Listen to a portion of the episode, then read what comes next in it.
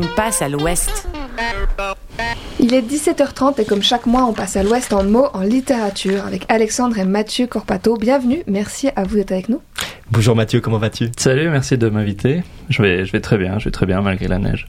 Bah super, en parlant de neige, moi aujourd'hui, mes vacances approchant à grands pas, j'ai dû me rendre à l'office de la population pour refaire mon passeport.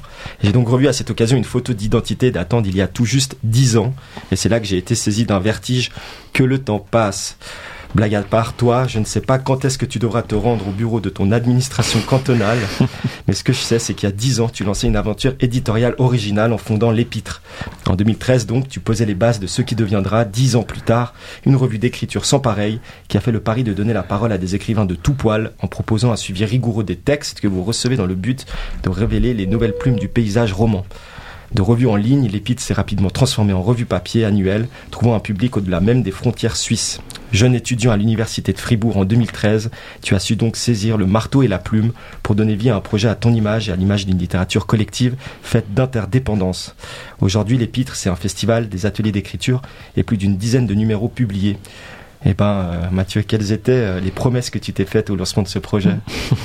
Ouais, c'est vrai, c'était il y a longtemps. Euh, en, réalité, j'étais même au, collège à Fribourg, donc c'est ah la mature. Hein. Et en dernière année de, de, cette maturité, on apprenait voilà les revues littéraires et tout, et je me suis dit, oh, ben, ça m'intéresserait bien de lancer un projet comme ça à Fribourg. Plus précisément, en fait, je voulais devenir écrivain sans savoir ce que ça mhm. voulait dire. Et puis j'envoyais des textes à des, à des maisons d'édition, à des, à des concours, des revues, et je me suis rendu compte assez vite que euh, on recevait pas de réponse, euh, donc aucun moyen d'améliorer nos textes. On savait pas comment progresser, et je me suis dit ben je vais lancer un projet qui sera l'exact contre-pied puisque la particularité de l'épître, c'est donc de faire un retour critique à tous les textes qu'on reçoit, à tous les y compris les refusés. Ouais. Ouais, ouais, Exactement. Et euh, comment passe-t-on de l'idée d'une revue, euh, donc euh, voilà, les objectifs que tu que tu abordais à l'instant, à sa réalisation? J'imagine que il y a beaucoup d'étapes. Ouais, en fait, au début, vraiment, très, très, très naïf et très ambitieux, euh, je voulais lancer une revue papier. Je me suis rendu compte que c'était, c'était extrêmement cher. C'était plus ou moins 100 000 francs de, de budget annuel. J'en avais absolument pas les moyens. Donc, j'ai commencé sur Internet de manière bénévole. Je me suis entouré de quelques amis. Et puis, euh, effectivement, manifestement, il y avait un gros besoin de ce retour critique, euh, puisque on a reçu euh, des centaines et des centaines de textes très rapidement. Et puis, donc, on a été amené, presque malgré nous, à devoir nous professionnaliser, mhm. donc à rémunérer aussi l'équipe pour pouvoir consacrer du temps à, à ce, à ce projet-là. Donc ça, c'est arrivé en 2017-18, donc tu vois, on a quand même mis 4 ans de faire, pour faire le passage de l'amateur bénévole à une revue euh, professionnelle. Et qui euh, relisait les textes euh, Alors, au début? Au tout début, on était, on était 3 ou 4, et puis chaque année, une personne de plus venait renforcer l'équipe. Aujourd'hui, on est, on est 13 ou 14 dans l'équipe. Magnifique.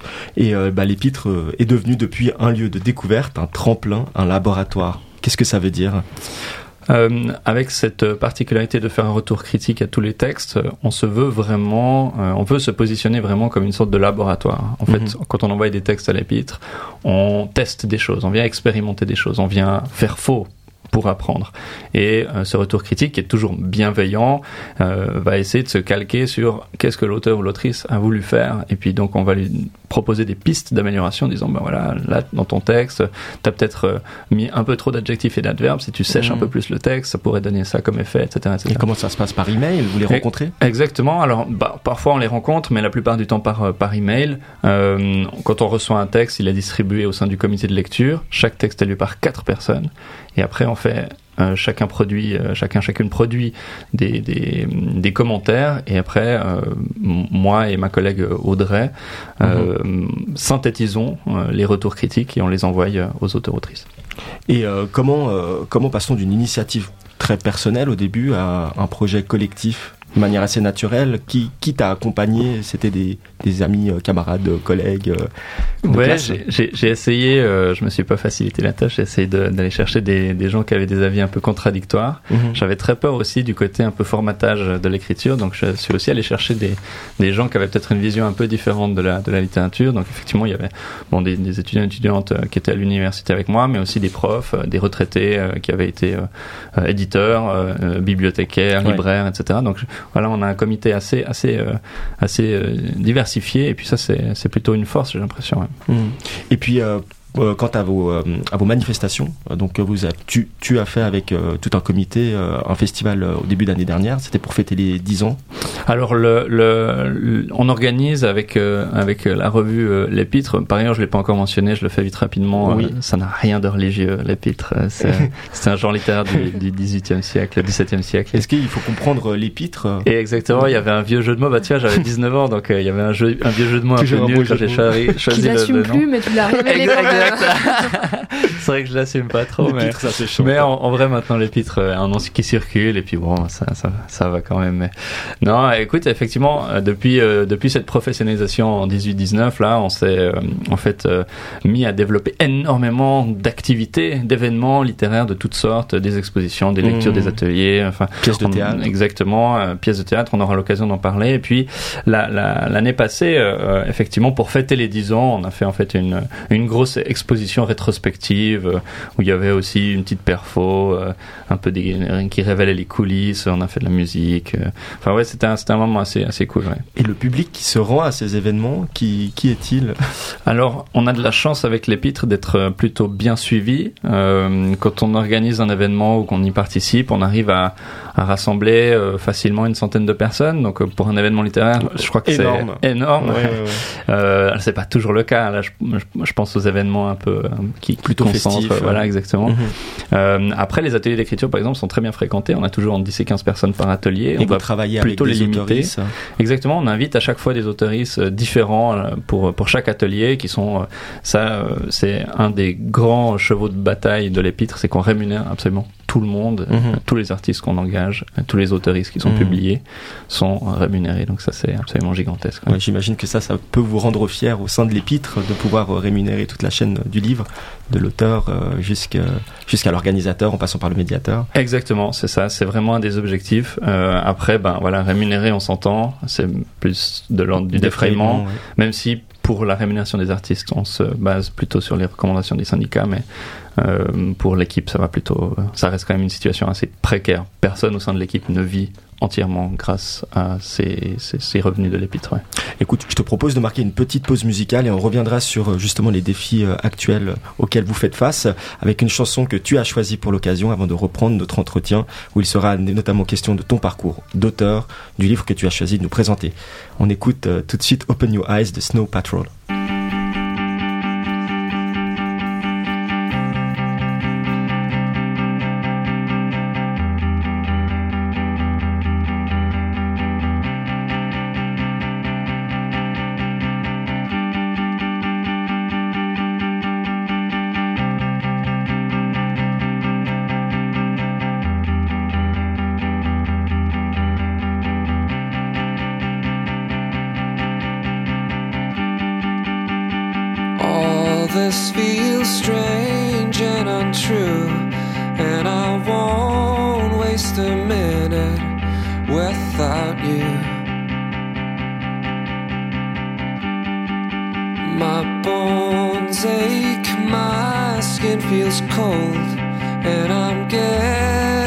so tired and so old.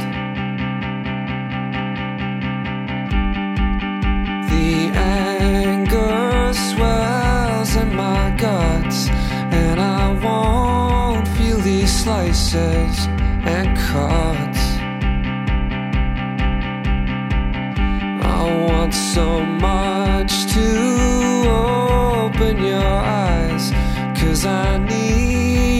Don't get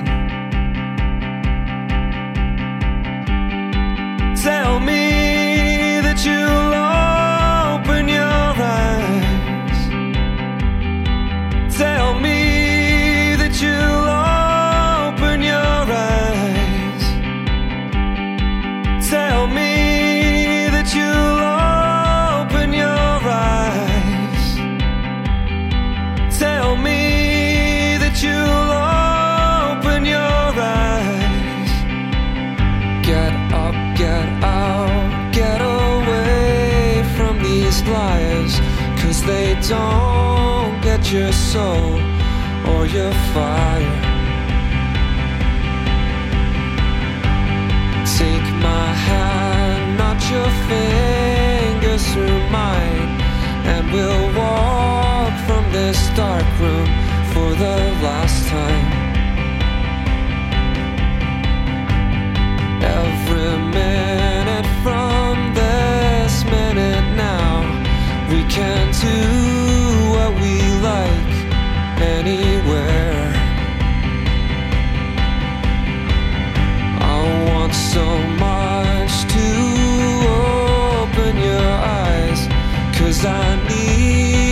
To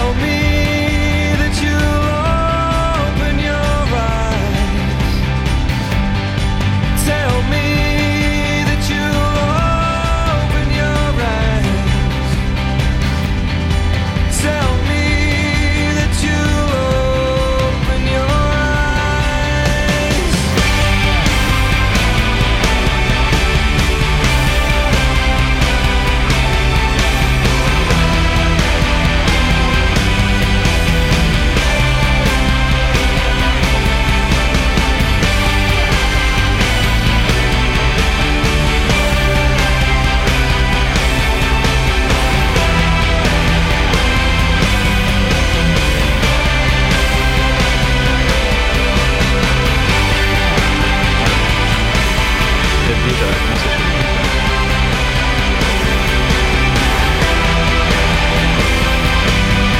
Your Eyes de Snow Patrol, musique spécialement choisie par Mathieu Corpato de la revue L'Épître sur Radio Vostok. Est-ce que tu veux nous en toucher un petit mot? Euh, Pourquoi tu as choisi ce son? Mais écoute, c'est une chanson que j'aime bien, et puis comme le titre c'est Open Your Eyes, j'aimais bien l'idée de, voilà, de, de- il faut ouvrir les yeux pour aller chercher les, les bons textes, les, je crois que ça collait bien avec notre, notre petit échange d'aujourd'hui.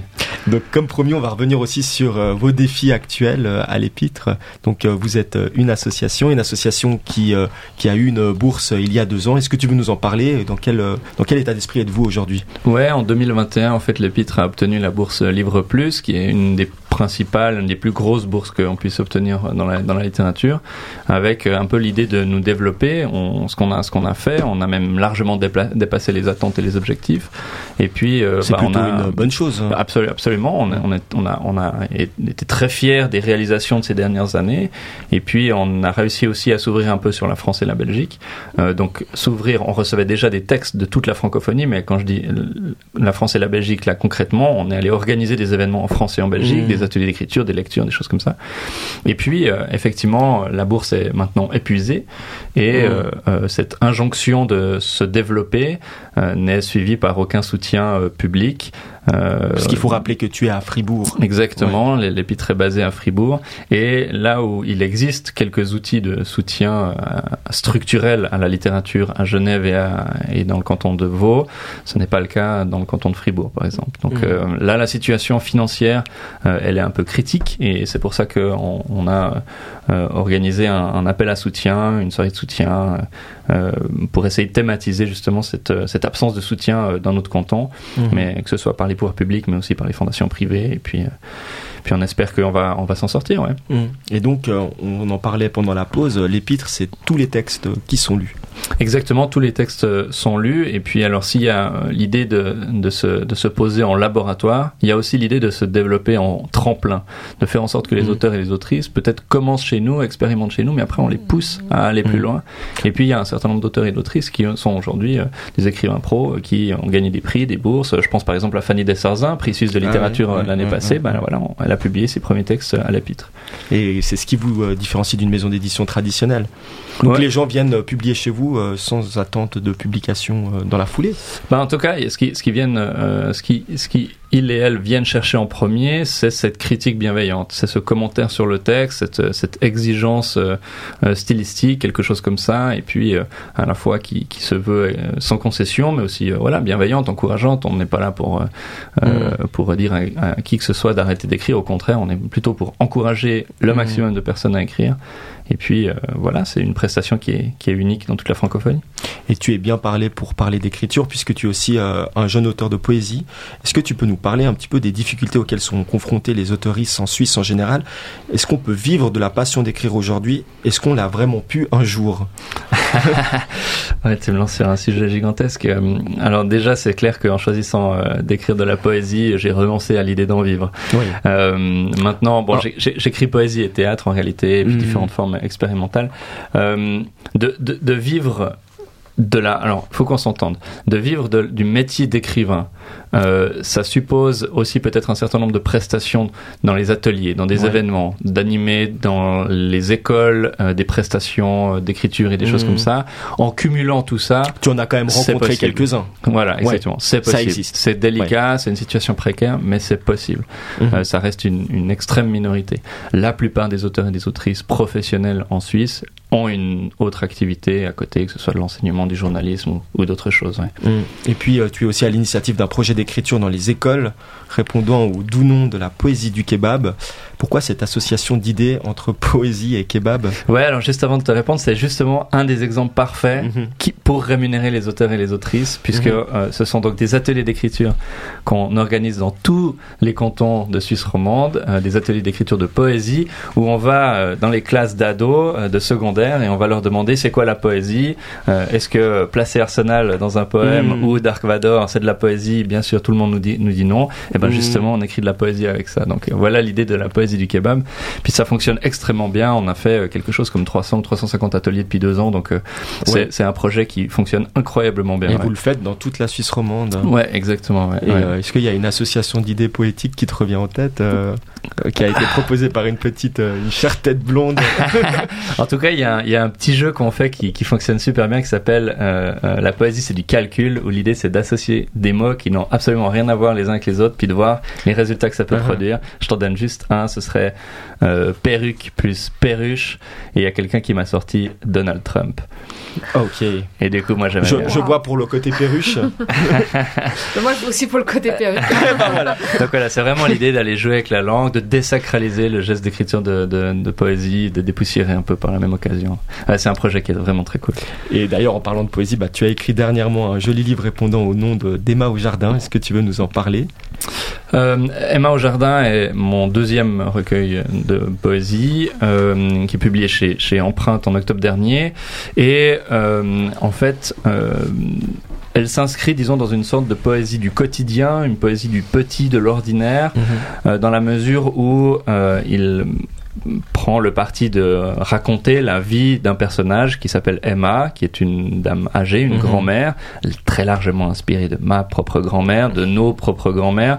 Et l'idée, en fait, c'est surtout de proposer un travail sur la langue très exigeant, mais ultra accessible, que n'importe qui mhm. qui l'ouvre pour la première fois un recueil de poésie, mhm. euh, ou que ce soit le plus grand spécialiste de poésie euh, contemporain, y trouve un intérêt. Donc voilà, j'espérais que mon livre soit lu, euh, non pas par le plus grand nombre, ça je m'en fous un peu, mais plutôt par le spectre le plus large, le plus diversifié.